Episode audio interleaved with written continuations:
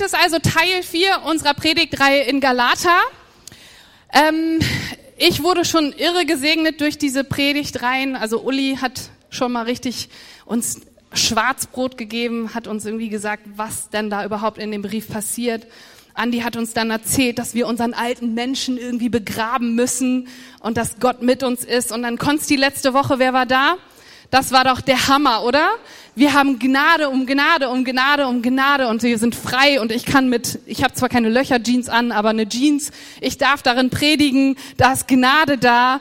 Halleluja. Und heute geht es weiter mit Galater 4. Ich hoffe, ihr habt vielleicht auch schon Kapitel 4 gelesen. Einige haben mir gesagt, ich habe mir tatsächlich die Viertelstunde jetzt mal genommen, um den Brief zu lesen. Und ich will euch heute ein bisschen davon erzählen.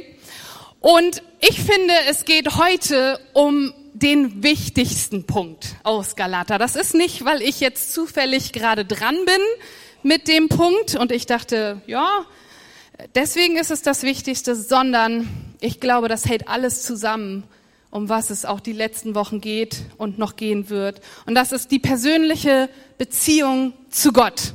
Freundschaft mit Gott. Sag mal alle Freundschaft. Genau, ihr seid da.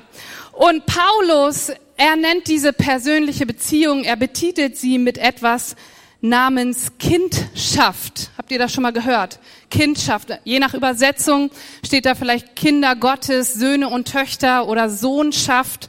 Luther übersetzt es mit Kindschaft und er sagt, wenn wir diesen Teil in unserem Leben als Christ nicht haben, ihn nicht kennen oder nicht leben, also wenn wir diesen Teil dieser Kindschaft außen vor lassen aus unserem Leben als Christ, dann funktioniert das nicht.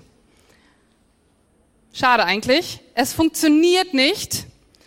Und für mich ist es, wie gesagt, eines der wichtigsten Punkte.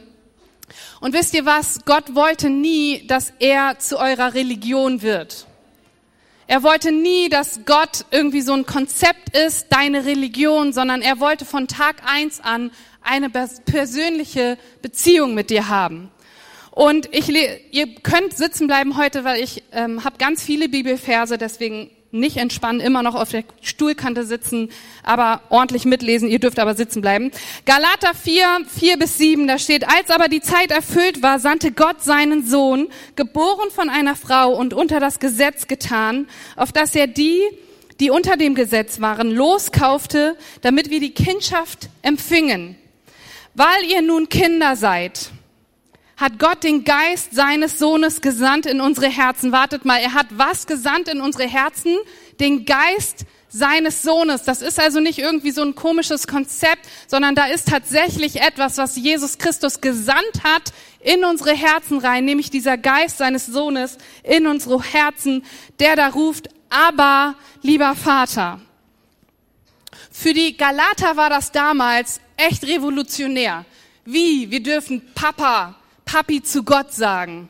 Für, für sie war so Gott dieser große, mächtige Herrscher, der das All geschaffen hat und der ist irgendwo im Himmel und kennt uns vielleicht nicht wirklich, ist uns auf jeden Fall nicht nah. Wenn du zu nah an die Bundeslade kommst, dann stirbst du. Man hatte Ehrfurcht vor diesem Gott und das war auch ihr Bild von Gott. Und hey, ich glaube, dass das bis heute sich in unser Jahrhundert reingeschlichen hat, dass dieser Gott da oben ist und uns für irgendetwas bestraft oder wir zumindest ehrfürchtig vor ihn kommen müssen. Aber Paulus sagt, nein, so ist das nicht. Nicht alleine das, sondern durch diesen Geist seines Sohnes dürfen wir kommen und aber Vater, aber lieber Vater rufen.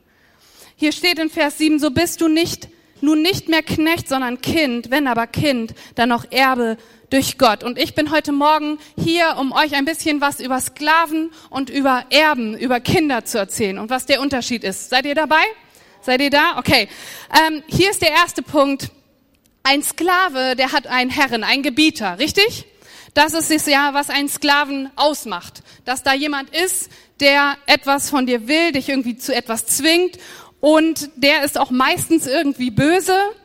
Er möchte etwas von dir und wenn du so vor diesen Gebieter treten musst, dann fällst du so auf die Knie oder flach auf den Boden und rufst irgendwie oder hoffst, dass, dass er dich nicht quält, dass er dich nicht auspeitscht oder du irgendetwas falsch gemacht hast. und denkst dich, du musst jetzt, kennt ihr diesen, diesen Film Herkules? Da fallen diese Diener irgendwie auf den Boden. Wir sind Würmer, wertlose Würmer. Das ist mir so immer im Kopf.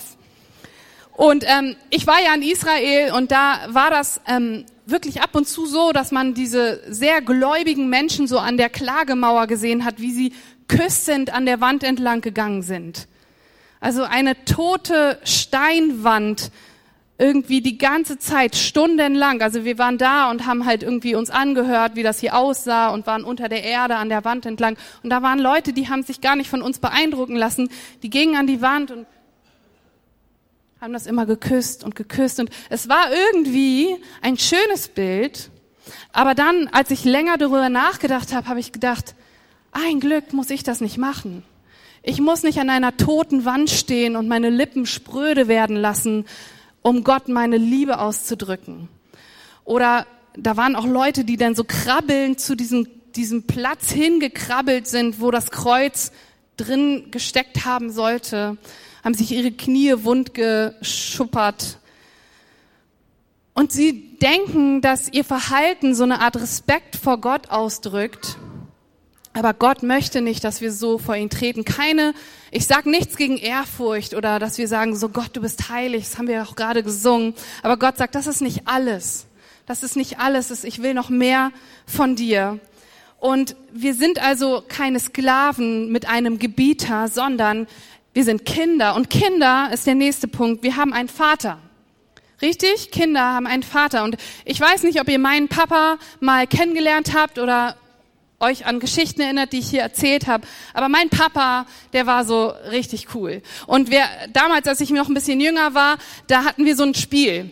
Ähm, mein Vater, der äh, hatte Nachtschicht und äh, hat dann immer geschlafen. Wenn ich aus der Schule gekommen bin, dann ähm, war er da. Und dann hat es, kam es ganz oft vor, dass er dann so in die Hocke gegangen ist und ich wusste schon, was jetzt gleich passiert. Und dann hat er mich geschnappt und schon den Namen meiner Schwester gerufen und hat mich festgehalten und Steffi, hilf deiner Schwester! Und dann waren wir da so auf so einem Boden zusammengeknüttelt und mein Papa hat mich festgehalten und ich habe geschrien und getreten und dann kam meine Schwester und wollte erstmal nicht, aber irgendwie hat sie mir dann helfen müssen und zog und dann hat er sie auch noch gekriegt. Unser Hund ist dann bellend um uns rumgelaufen. Also habt ihr dieses Bild? Und ich fand das so toll.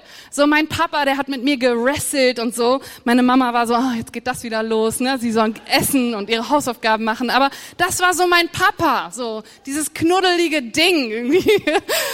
Und, und mein Papa war auch so der großzügigste Mensch, den ich jemals kannte. Also ihr seid alle großzügig, aber nichts gegen meinen Papa, wirklich. Ich war mit ihm einkaufen einmal im B5 Center und meine Mama, die wollte immer, dass ich lerne, so mit Geld gut umzugehen und so, ne? Das, verdienst du ja und spar mal was. Und mein Papa wusste, ich kann das nicht so gut. Und dann waren wir halt da einkaufen und ich habe eine Uhr gesehen, ich habe sie euch mitgebracht. Jetzt habe ich eine andere um, aber die ist noch bei mir zu Hause. Ich kann die auch nicht wegschmeißen. Das ist hier von Fossil, also eine gute Uhr. Und ich habe die gesehen und Papa hat dann so gesehen, ach Töchterlein, guckt da so sehnsüchtig ins Schaufenster und wollte mir was kaufen, was Gutes tun. Und er hat sie mir gekauft, aber dann kam der Satz, aber nicht Mama sagen. okay. Und ich, ne, demütig, oh, danke Papa und Küsschen hier und Küsschen da.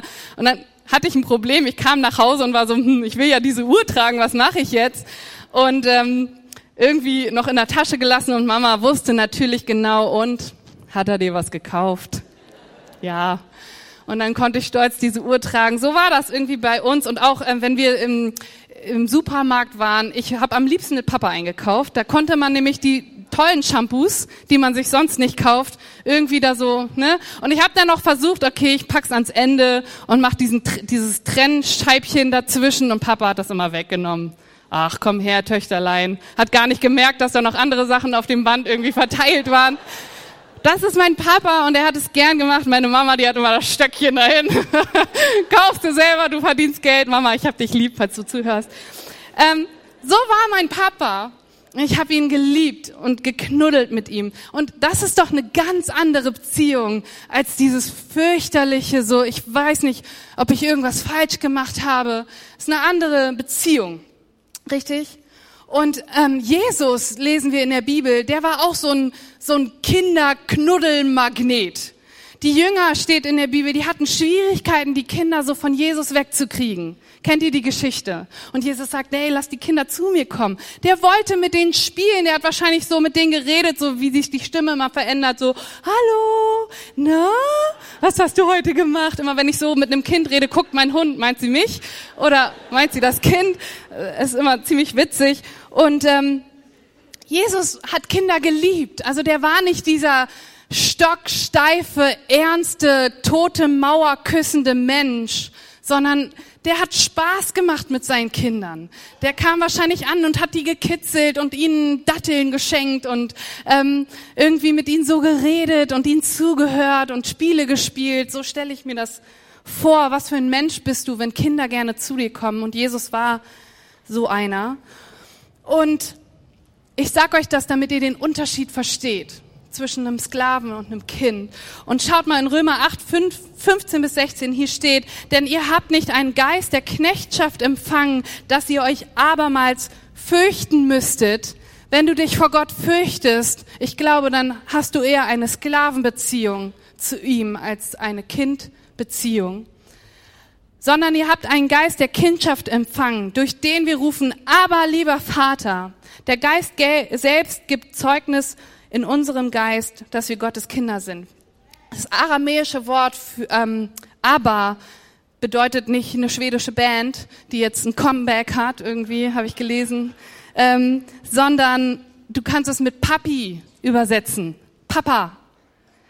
So sollen wir unseren Vater nennen, sagt die Bibel.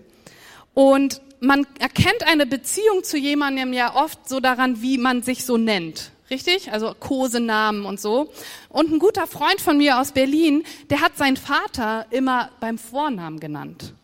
Und ich, für mich war das, also ich habe ja gerade erzählt, wie ich mit meinem Vater unterwegs war. Wenn ich den mit dem Vornamen angesprochen hätte, ich weiß nicht, da hätte er mich wahrscheinlich enterbt oder so. Also oder wer bist du? Ähm, und aber aber mein mein Kumpel, der der kannte das nicht. Es war keine schlechte Beziehung, die er zu seinem Vater hat, aber es war nicht so innig wenn ihr versteht, was ich meine. Da war der Respekt manchmal höher als so dieses Liebhaben. Und ich fand das sehr interessant und vielleicht kannst du ja mal irgendwie in deinem Kopf irgendwie drüber nachdenken, wie nennst du Gott eigentlich, wenn du mit ihm sprichst? Ist das, und versteht mich nicht falsch, das ist nicht schlimm, wenn wir ihn König und Herr und Meister und, und so nennen. Aber ich glaube, wenn wir Probleme damit haben, Papi zu sagen oder Papa, dann fehlt da was und Gott sehnt sich danach, dass du auch das zu ihm sagen kannst. Amen. Und ähm, eine Freundin von mir, ich habe auch noch noch eine Geschichte, ähm, mit der trinke ich draußen manchmal Kaffee, wenn sie da ist. Ich mache ihr mal einen Kaffee und dann freut sie sich. Und die hat auch mal gesagt: Hast du mich schon mal beten hören? Und dann habe ich so gesagt, ja, wieso, weiß ich nicht. Und ja, ich, ich bete so zu, zu Gott, als wäre er mein Freund.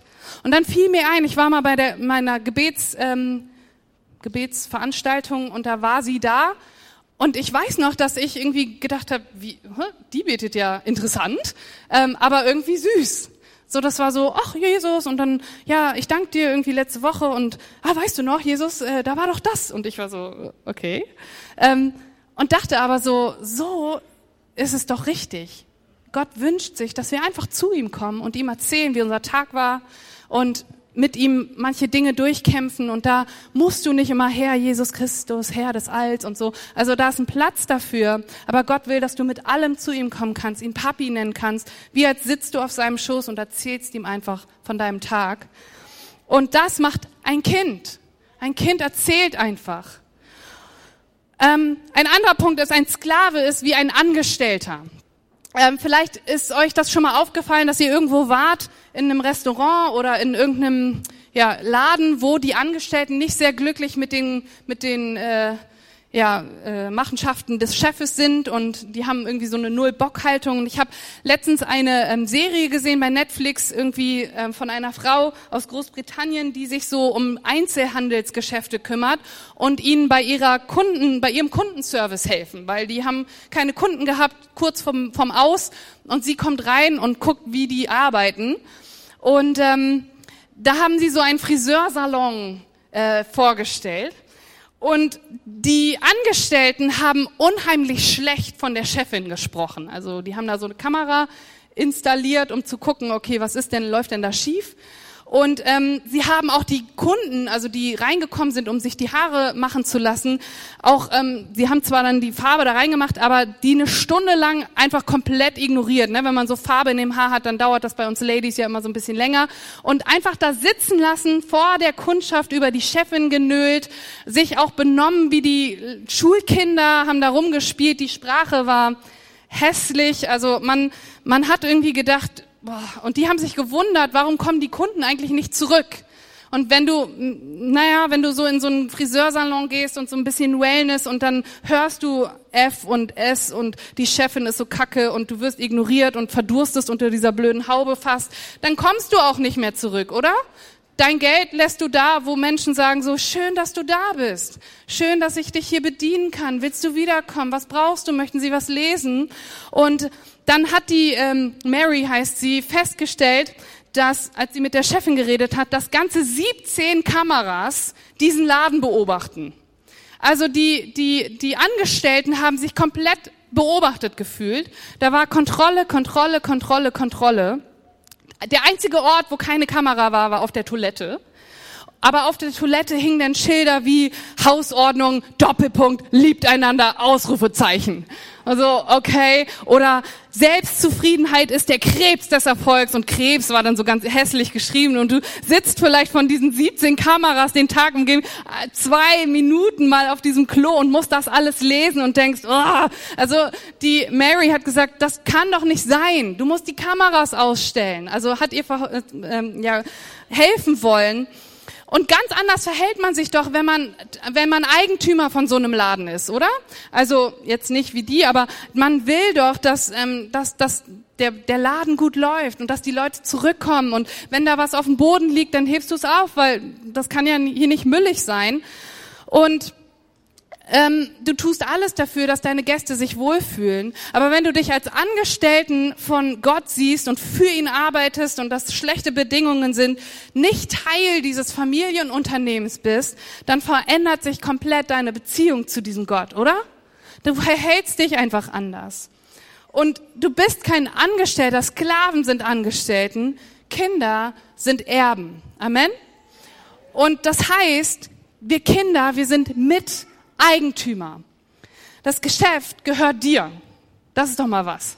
Ähm, und diese Gemeinde hier, ich weiß nicht, ob ihr das wusstet, ich arbeite nicht für Gott. Vielleicht denkst du, doch, Kathi, machst du. Du bist Pastorin. Hallo? Und ich sag dir, nein, ich arbeite nicht für Gott. Ich arbeite mit Gott. Ich bin Miteigentümerin dieses Apparats. Das gehört sozusagen mit mir, weil ich Erbe bin. Und wenn du ein Kind Gottes bist, dann herzlichen Glückwunsch. Diese Gemeinde gehört dir. Der Stuhl, auf dem du sitzt, gehört dir. Die äh, Fußbodenleiste, die hier verlegt wurde, gehört dir. Kümmer dich gut darum. Und ähm, wir machen ja hier immer dieses Next Steps, habt ihr vielleicht schon mal gehört, das ist richtig cool. Geh dahin, heute ist es nicht, aber nächste Woche wieder. Und ähm, da erzählen wir den Leuten, wer wir so sind, stellen uns vor, hier die Pastoren und wie wir hier so ticken. Und ähm, da sagen wir auch so, hey, unser Wunsch ist es als Pastoren oder als Leitungsteam, dass ihr hier ankommt und die Gemeinde nicht als irgendwie sowas Fremdes seht, sondern dass ihr euch hier einbringen könnt und euer Potenzial entdecken könnt und dass ihr Miteigentümer am besten werdet. Das ist unser Wunsch. Und dann heißt das aber auch, dass der Fußboden auch dein Fußboden ist. Und wenn da Spaghetti liegen, dann hoffe ich, dass du zu Hause nicht denkst, ach, wird schon jemand wegräumen. Wahrscheinlich, wenn du ein Kind bist, dann tust du das und Mama räumt's weg. Aber wenn du jetzt deine eigene Wohnung hast, dann, ja, hoffe ich, dass du das dann aufhebst. Oder wenn die Toilette dreckig ist, dann kommt da ja auch kein Bufti vorbei und macht das für dich sauber. Hoffentlich. Also dann kümmerst du dich da hoffentlich drum, weil ne, wenn Besuch kommt und da, ich erzähle das nicht weiter, aber mach, dann, dann ist es deins und du kümmerst dich darum. Und das ist witzig gemeint, aber das Prinzip ist doch das, was wir verstehen müssen. Wenn du Miteigentümer hier bist, dann kümmerst du dich darum. Dann ist auch draußen ein Gast, der noch nie hier war, dein Gast. Er kommt in dein Haus und wenn er sich ein bisschen verloren fühlt, dann sagst du, hey, darf ich, darf ich dir helfen? Willst du bei mir sitzen? Darf ich dir ein bisschen was erzählen? Wollen wir zusammen zu Next Steps gehen? Hier, wusstest du, dass es hier den besten Kaffee Bremens gibt? Darf ich dir einen ausgeben? Du bist mein Gast, oder? So muss das doch sein. Seid ihr noch da? Ich predige hier.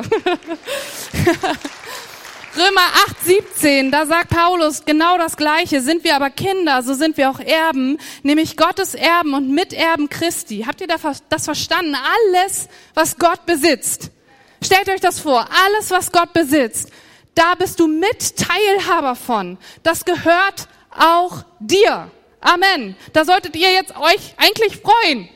Ähm, wenn wir Kinder Gottes sind, dann gehört das jetzt schon zum Teil alles uns. Ich habe euch mal Papiere mitgebracht, die habe ich bekommen, kurz nachdem mein Vater gestorben ist. Amtsgericht Spandau, Frau Katrin Simone Sommer. Ich bin zum einem Drittel Hauseigentümerin in Berlin. Ich habe ein Haus, musste gar nichts dafür tun, abbezahlt und alles. Halleluja. Jetzt müssen wir das nur noch nach Bremen kriegen. Mal gucken oder nach Malle. Mal schauen, wie das klappt. Aber alles, Gott möchte, dass du das mit besitzt. Dein Name ist nicht im Amtsgericht Spandau eingetragen, sondern in den Papieren Gottes. Du bist Teil, mit Teilhaber. Und natürlich nicht, versteht mich nicht falsch, damit es dir immer besser geht und dieses Wohl, Wohlstandsding, irgendwie, dass alle Christen Porsche fahren und nichts, äh, also nichts gegen Porsche, Dirk, also du fährst kein Porsche, aber ist cool, oder? Aber er möchte, dass wir, dass es uns gut geht, damit wir und, und im Überfluss, damit wir anderen davon abgeben. Und Dirk, du hast mich auch schon mal zum Essen eingeladen, deswegen, also äh, wir können großzügig sein weil wir so viel von Gott bekommen. Also bete nicht, oh Gott, ich brauche dieses oder jenes und sonst geht's mir so schlecht, sondern bete doch mutig, Gott, gib mir mehr, als ich brauche, damit ich noch mehr abgeben kann damit wir zum Segen werden. Amen, da ist jemand begeistert. Du arbeitest nicht für Gott, sondern du arbeitest im besten Fall mit ihm. Und Paulus hat diesem, diesem Thema ein, ganz, ein ganzes Kapitel gewidmet. Also denke ich mal, dass es wichtig ist, dass wir das verstehen, dass wir in Beziehung zu unserem Gott leben. Philippa 2, 12 bis 13, da steht, vollendet euer Heil mit Ehrfurcht und Sorgfalt. Das heißt, das Heil ist schon da. Das kam zuerst. Die Gnade Gottes kam zuerst in unser Leben. Aber dann bleib bitte nicht auf deinen vier Buchstaben sitzen und sag, na ja, dann brauche ich ja nichts mehr tun, sondern aus der Gnade heraus kannst du jetzt Gutes tun und weiterarbeiten und Gutes tun und noch mehr, noch mehr machen. Und wir müssen uns aber nicht vorher abmühen, um perfekt zu sein und dann zu Christus kommen, nein, es ist genau andersrum, und dann kommt auch noch, das ist mein Lieblingsteil, denn Gott bewirkt den Wunsch in euch, ihm zu gehorchen. Und das ist es, was Gott möchte, dass wir nicht dieses christliche Leben führen, weil wir es müssen, sondern unser Wunsch kann sich ändern, dass wir ihm gehorchen wollen. Habt ihr das? Das ist ganz wichtig. Niemand zwingt dich hier in der Gemeinde irgendetwas zu tun. Du brauchst nichts machen. Keiner zwingt dich. Vielleicht denkst du das manchmal oder du hast Menschen getroffen, die das noch nicht ganz verstanden haben und dir sagen, du musst. Aber es ist nicht so.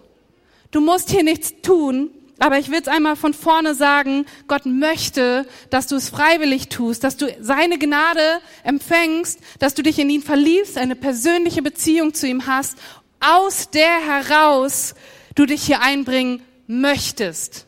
Okay? Das ist ein himmelweiter Unterschied. Und wir haben das so oft nicht verstanden.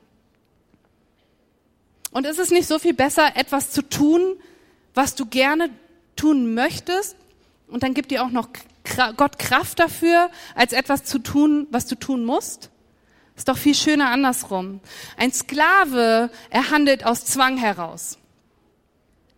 Wenn du wie ein Sklave handelst, dann liest du deine Bibel und du stöhnst dabei und bei der Gebetsstunde bist du zwar da, aber dann achtest du so ein bisschen mehr darauf, so nach zehn Minuten, so, oh, der kommt ja wieder zu spät, ja, wusste ich doch. Und eigentlich kommt er ja immer zu spät. Und ähm, ja, also wie betet der denn bitte schon? Also der hat aber jetzt Israel vergessen und sowas alles. Und du achtest viel mehr auf sowas und oh, warum sind eigentlich nur zwei Pastoren da von den vieren? Wo ist denn? Ich weiß doch ganz genau, dass Kathi heute, ne? Also ich weiß, wo die ist. Ich folge ihr auf Instagram und die liegt nämlich am Strand. Das ist, geht nicht. Und du achtest viel mehr darauf oder du setzt dich vielleicht ganz, ganz hinten hin, damit niemandem auffällt, dass du irgendwie keine Ahnung, wie die Spiele alle heißen, Candy Crush spielst, weil die so langweilig ist oder Instagram zu checken, wo denn die Pastoren sind. Und wenn dann auch noch Andi irgendwie vorbeikommt und sagt, hey, nächste Woche, da wollen wir so einen Rödeltag machen hier in der Gemeinde, kommt doch alle her, wenn du den Herrn liebst, bist du da und machst das und ähm, du freust dich, wenn du, wenn du ein, ein Kind Gottes bist und sagst, hey, endlich, wieder so ein Rödeltag. Der war doch das letzte Mal vor zwei Jahren. Endlich kann ich wieder zeigen, was ich kann. Aber wenn du so einen Sklaven, Angestellten denken hast, dann, dann grummelst du so in dich rein. Wieder so scheiße Tag. Und jetzt hat sie auch noch das S-Wort gesagt von der Bühne und ist mein Samstag was soll ich denn noch hier? Und ich war doch letzte Woche schon bei der Gebetsstunde da. Und grummel, grummel und mecker, mecker und stöhn, stöhn und du musst da hin und naja, sonst würde ja Schwester so und so etwas sagen und dich anrufen und du, du handelst aus Zwang heraus. Aber Kinder auf der anderen Seite handeln aus Liebe heraus.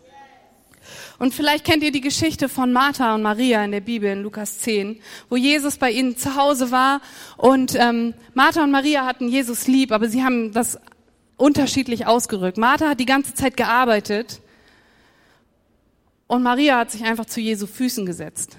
Kennt ihr die Geschichte? Und dann geht das so eine Weile und noch eine Weile und was, was kommt dann? In Vers 40. Schließlich stellte sich Martha vor Jesus hin und was geht dann los? Herr,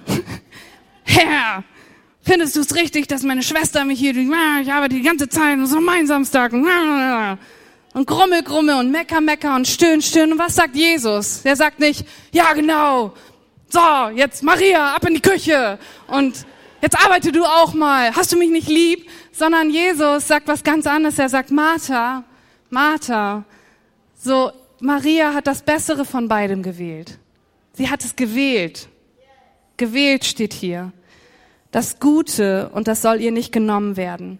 Jesus sagt, wir dürfen wählen und er bittet uns sogar, das Gute zu wählen, eine Beziehung zu ihm zu haben. Und jetzt, wo wir den Unterschied mal gehört haben, möchte ich euch helfen, nochmal zu gucken, wie können wir das denn leben? Seid ihr bereit? Also geht es weiter in Galater 4, 8 bis 9. Früher, als ihr den wahren Gott noch nicht kanntet, sah das ganz anders aus. Damals dientet ihr Göttern, die in Wirklichkeit gar keine Götter sind und ihr wart ihre Sklaven. Also als du noch in dieser Sklavenbeziehung warst, diese Beziehung, wo alles nur noch Arbeit war und du dieser arme von 17 Kameras beobachtete Angestellte warst, da kanntest du Gott noch nicht, sagt Paulus hier. Vers 9, jetzt aber kennt ihr Gott oder vielmehr Gott kennt euch. Wie ist es da möglich, dass ihr wieder zu den kraftlosen und armseligen Vorstellungen dieser Welt zurückkehrt? Wollt ihr ihnen wirklich von neuem dienen und ihre Sklaven sein? Und Paulus fängt an, hier die Galater so zu korrigieren. Und ich glaube, Gott ist heute Morgen hier und möchte auch eine Beziehung, die du so zu ihm lebst, so langsam irgendwie anfassen und sagen, so lass mich das korrigieren. Was können wir also tun? Und ich glaube, wir müssen, wir müssen Gott kennen und es gibt ein paar Dinge, die wir machen können, ähm, um das anzuwenden, okay? Also der erste Punkt ist, versuch Gott als dein Vater zu sehen. Schau zu Gott als dein Vater. Deine Sichtweise über Gott bestimmt deine Beziehung zu ihm. Und was du über ihn denkst, beeinflusst, wie du dich ihm gegenüber verhältst. ist ganz wichtig. Was du von Gott denkst, beeinflusst dein Handeln und wie du dich verhältst. Jesus beschreibt uns auch den Vater hier in Matthäus 7. Da, da steht eine bekannte Stelle, würde jemand unter euch seinem Kind einen Stein geben, wenn es ihn um Brot bittet? Würde er ihm eine Schlange geben, wenn es ihm um einen Fisch bittet? Nein. Wenn also ihr, die ihr noch böse seid, das nötige Verständnis habt, um euren Kindern gute Dinge zu geben, wie viel mehr wird dann euer Vater im Himmel denen Gutes geben, die ihm darum bitten? Jesus beschreibt den Vater hier als einen guten Vater, der uns Dinge geben will, wenn wir ihn darum bitten. Er ist nicht dieser Herrscher da oben, der weit weg ist, wo du, wo du denkst, ich, ich darf nichts falsch machen. Gott wartet nur darauf, mich zu bestrafen. Oder er bestraft mich schon längst für Sünde XY in deinem Leben und deswegen läuft alles schief. Und einige von uns haben vielleicht nicht diese gute Beziehung, von der ich vorhin erzählt habe, zu unseren irdischen Vätern. Und ich verstehe, dass das vielleicht auch deine Beziehung zu Gott irgendwie beeinflusst, negativ beeinflusst. Und du sagst, Kathi, ich hatte aber nicht so einen Vater wie du. Und Gott sagt dir heute Morgen, ich will mich dir als einen liebenden Vater vorstellen. Ich bin ganz anders als dein irdischer Vater. Und er ist auch ganz anders als mein irdischer Vater. Mein Papa war nicht perfekt. Aber Gott ist perfekt und er liebt dich perfekt. Und er möchte irgendwie an diese Beziehung ran und bittet dich aufzumachen und zu sagen, darf ich mich dir vorstellen? Und das zweite ist, komm zu Gott durch Beziehung und nicht durch Gesetze. Du musst nicht, wie ich gerade gesagt habe, eins, zwei, drei und das und das und das befolgen, bevor du hier sitzen darfst und die Hand ausstrecken darfst und sagen kannst, Gott, ich liebe dich. Du darfst einfach hierher kommen und sagen, hier bin ich, Papa, ich will mit dir Zeit verbringen. Es ist doch auch viel schöner, Zeit mit jemandem zu bringen, der dich lieb hat, oder? Als mit jemandem, der irgendwie für dich zuständig ist. Und das merkt man richtig, die Zeit vergeht überhaupt nicht im Flug und du denkst, wann ist diese Stunde endlich vorbei? Aber wenn du mit deinen Freunden zusammen bist, dann denkst du, ah, oh, krass, so schnell, so schnell schon, müssen wir schon gehen, ist der Abend schon vorbei? Ach komm, bleibt noch ein bisschen, oder? Das ist schön. Und Gott will genau das, dass wir zu ihm kommen, dass wir Zeit mit ihm verbringen. Und in Johannes 5, 39, da sagt Jesus, ihr forscht in der Schrift, weil ihr meint, durch sie das ewige Leben zu finden. Aber gerade die Schrift weist auf mich hin. Lies nicht die Bibel, um die Bibel zu lesen, sondern lies die Bibel, um Jesus zu finden, mit ihm Zeit zu verbringen. Jesus sagt, und doch wollt ihr nicht zu mir kommen, obwohl ihr bei mir das Leben finden würdet ich musste meine an, an der Beziehung zu meinem Papa auch arbeiten, als ich so ein Jugendlicher war. Das war nicht, also es war sehr gut, aber als ich dann so Teenie wurde, ne, dann nabelt man sich so ab und so und dann irgendwann war war mir bewusst, hey, ich will meinen Papa nicht so als so einen fremden Papa sehen, den ich irgendwann mit Vornamen anspreche, sondern das soll ein Freund von mir werden. Und ich habe dann richtig dran gearbeitet an der Beziehung. Ich habe Leute zu mir nach Hause eingeladen, weil ich wollte, dass, dass Papa dabei sein kann. Und ich habe dann auch nur Leute eingeladen, wo ich wusste, die mögen meinen Papa. So, und mein Vater fühlt sich wohl in, in ihrer Nähe. Und dann haben wir so Grillabende gemacht, wo mein Papa, der hat dann alles, also ich habe ihn nicht drum gebeten, aber der hat, der hat das gerne gemacht. Der hat so viel Fleisch auf den Grill gepackt, dass alle so waren so, boah, ey, Bernd, lass, ich kann nicht mehr. Und dann, doch, noch eine Wurst, komm schon. Und, und dann kam der Whisky raus und was noch alles er noch so hatte. Und man hat sich einfach wohlgefühlt. Und ich habe gesehen, mein Papa hat sich wohlgefühlt. Und es war mir wichtig. Ich musste auch an dieser Beziehung arbeiten. Aber dein Blick auf Gott muss sich erstmal verändern. Du musst es wollen. Und ich weiß nicht, wenn du auch so eine Beziehung zu deinem Vater, deinen irdischen Vater hattest, ähm, die nicht so gut war, dann arbeite daran irgendwie und sag Gott so, hey, ich, ich will, dass sich das ändert. Aber wenn du das Vorrecht hattest, so einen tollen Papa zu haben wie ich, vielleicht, ich musste das auch mal machen. Ich musste irgendwie anfangen zu sagen, okay, wenn Gott auch nur ansatzweise so richtig cool und lieb wie mein Papa ist, dann will ich Zeit mit ihm verbringen. Sieh, ich vermisse meinen Papa sehr. Und wenn, wenn Gott nur ansatzweise so ist, wie mein irdischer Papa, dann will ich doch Zeit mit ihm verbringen. Und dann vermisse ich das, wenn ich nicht Zeit mit ihm verbringen kann. Dann denk mal, denk mal so, kannst du Gott als diesen Papa sehen? Und dann tu es mit ganzem Herzen.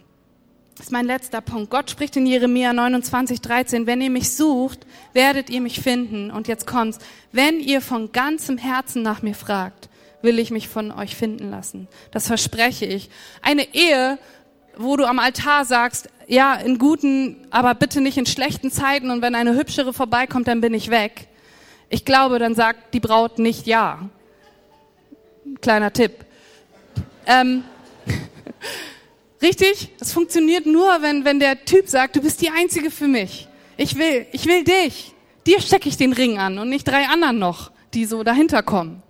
So, all in. Du bist die Einzige, Herr, du bist der Einzige für mich. Weil wenn du jemanden in deinem Herzen hast, dann willst du den auch nicht wieder loslassen. Und dann tust du auch alles für diesen Menschen oder für dieses Wesen. Und ich, ich war, ihr habt ja, ihr kennt ja alle meinen kleinen Hund Kylie, ne? Und das, ich, ich weiß, ich habe den übernatürlich doll lieb. Ähm, und die ist mal weggelaufen. Also, ne, mein Papa, die hatte irgendwie Angst vor meinem Papa, ich weiß auch nicht warum. Und irgendwie ist sie dann aus diesem Halsband raus und weggelaufen. Mein Papa rief mich an, ich war am Neuendorfplatz in Berlin und musste dann nach Spandau fahren, eine halbe Stunde. Mein Papa, ich dachte erstmal, das ist ein Scherz, Kylie ist weggelaufen. Und ich war die ganze Zeit voller Sorge und war so, nein, oh nein, die wurde überfahren. Und so, ne, und dann bin ich zu Hause angekommen und hab irgendwie, es war spät und wir sind stundenlang durch Berlin gefahren und haben Kylie Kylie gerufen. Das war mir auch egal, wie spät es war. Und ich bin überall rumgelaufen, hab angehalten, Leute gefragt und es gibt nichts, was ich nicht gemacht hätte, um diesen blöden Köter wiederzufinden. Wir haben ihn, sie äh, auch wiedergefunden und ich war so, so happy. Ähm, das, das machst du, wenn du jemanden in deinem Herzen trägst, oder? Wenn ich jetzt zu euch Eltern spreche, es gibt doch nichts, was ihr nicht für eure Kinder machen würdet, oder? Und du, weil du dieses Kind in deinem Herzen hast. Und ich, ich glaube, Gott sagt, komm doch von dieser Beziehung weg, was muss ich noch alles tun? Zu einer Beziehung, es gibt nichts, was ich nicht tun würde, weil ich dich so lieb hab, weil du in meinem Herzen bist. Gott, ich will, dass du in meinem Herzen bist. Unsere persönliche Beziehung zu Gott ändert alles. Und Gott wünscht sich eine, Bezie eine persönliche Beziehung zu dir. Und ich will jetzt so einen kleinen Moment schaffen, wenn ihr mir erlaubt,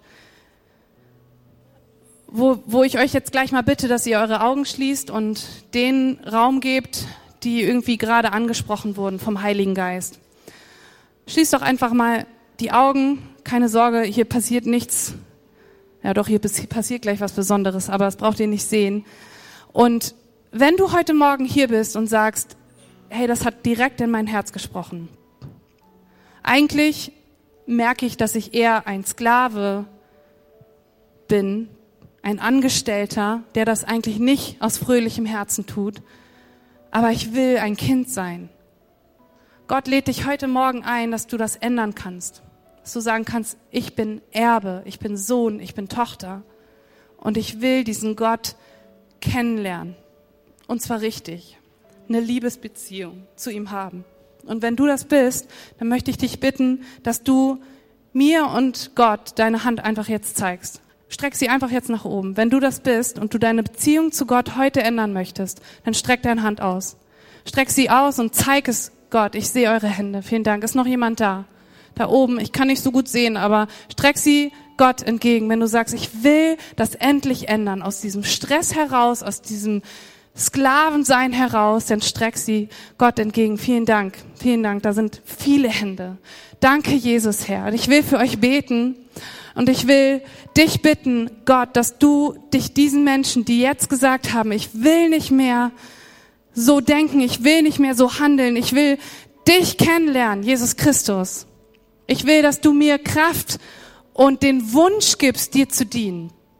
Und das gerne tun aus fröhlichem Herzen. Papa, dass du jetzt zu ihnen kommst und ihnen ganz nah bist. Und wenn hier jemand ist, der zum ersten Mal sein Leben dir geben möchte, dann siehst du das jetzt auch, Jesus. Heiliger Geist, ich danke dir, dass du gesprochen hast, dass du heute Morgen hier bist und dass du nicht an einer Sklavenbeziehung zu uns interessiert bist, sondern dass du unser Papa sein möchtest. Amen. Hey, wenn ihr heute Morgen eine Entscheidung für Jesus getroffen habt, dann lasst mich euch sagen, das ist die beste Entscheidung, die du jemals in deinem Leben getroffen hast. Dann möchte ich dir gratulieren, du bist jetzt ein Kind Gottes, ein Miterbe und, und dir gehört die Welt. Ist das nicht cool? Und mach das doch fest. Komm nach dem Gottesdienst, werden hier Beter sein. Und geh zu ihnen hin und sag, hey, ich möchte das, ich möchte das festmachen.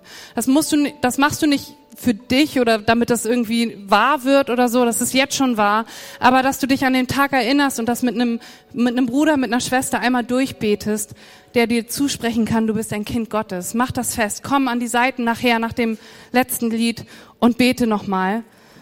Und jetzt bin ich fertig und die Band kann nochmal kommen. Amen.